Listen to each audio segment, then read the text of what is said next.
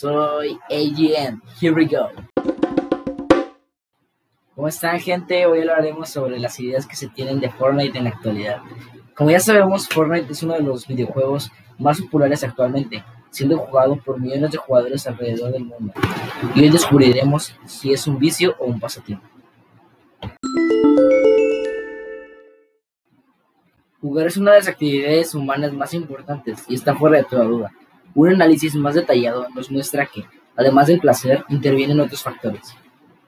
Según el estudio publicado en una revista psicológica, se menciona que, al lado de la dimensión gratificante del juego, se sitúa la dimensión significante del mismo. La dimensión significante es el desarrollo de aspectos sociales, simbolismos, capacidades intelectuales, comunicativas, emocionales y motrices. Con esto vemos que jugar algún videojuego como Fortnite puede ser gratificante en el desarrollo de una persona, pero a su vez puede ser un punto negativo en este. Un factor negativo que tiene Fortnite en el desarrollo de la personalidad es el uso de armas de fuego y artefactos que incitan a conflictos de distinto tipo. Otro punto en contra es jugar partidas con amigos o desconocidos, lo cual usualmente suele caer en el uso de malas palabras y cambio de la manera de comunicarse en la vida cotidiana.